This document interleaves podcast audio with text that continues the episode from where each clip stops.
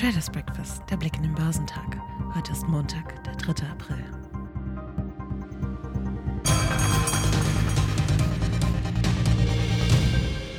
Einige Marktbeobachter sehen die Hoffnung auf ein Ende des aktuellen Zinsanhebungszyklus kritisch. Für eine große Hoffnung ist es den Experten der Bank Metzler zufolge noch viel zu früh, was auch die tags zuvor bereits veröffentlichten hiesigen Inflationszahlen belegten. Denn ohne den Faktor Energie hat sich der Preisanstieg in Deutschland sogar noch verstärkt, was den Druck auf die EZB aufrechterhält. In der Eurozone war im ausgehenden Monat die Kernjahresinflationsrate, bei der schwankungsanfällige Preise für Energie und Lebensmittel herausgerechnet werden, auf ein Rekordniveau gestiegen. Die Märkte im asiatisch-pazifischen Raum stiegen am Montag weitgehend an, da die Anleger wichtige Daten aus dem verarbeitenden Gewerbe in der Region weiter verdauten. Australiens S&P ASX 200 stieg um 0,8 Prozent, während in Japan der Nikkei um 0,4 Prozent anstieg.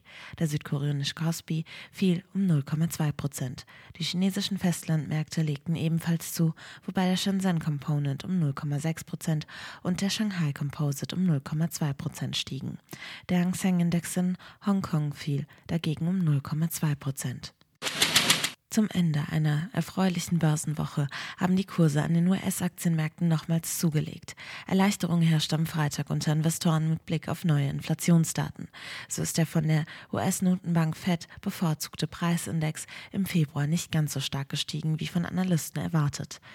Der Dow Jones Industrial legte um 1,3 Prozent auf 33.274 Punkte zu und überwand erstmals seit drei Wochen wieder die Marke von 33.000 Zählern. Seit Jahresbeginn liegt der Dow nun wieder moderat im Plus. Der marktbreite S&P 500 gewann 1,4 Prozent auf 4.109 Punkte. Das bedeutete den höchsten Stand seit Mitte Februar. Für den technologielastigen Nasdaq 100 ging es um 1,7 Prozent auf 13.182 Zähler nach etwas stärker aufwärts, sogar auf den höchsten Stand seit August 2022. Auf Wochensicht verbuchte der Leitindex Dow ein Plus von gut 3%. Wenn wir die Woche im grünen Bereich beenden, ist das eine große Sache, wenn man bedenkt, wie katastrophal der Rest des Monats war, hatte Analyst Craig Earlham vom Broker Ander vor Handelsbeginn geschrieben, mit Blick vor allem auf die jüngsten Probleme im Bankensektor.